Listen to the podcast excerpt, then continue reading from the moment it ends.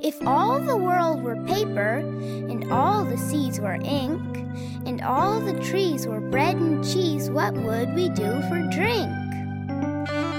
If all the world were paper, and all the seas were ink, and all the trees were bread,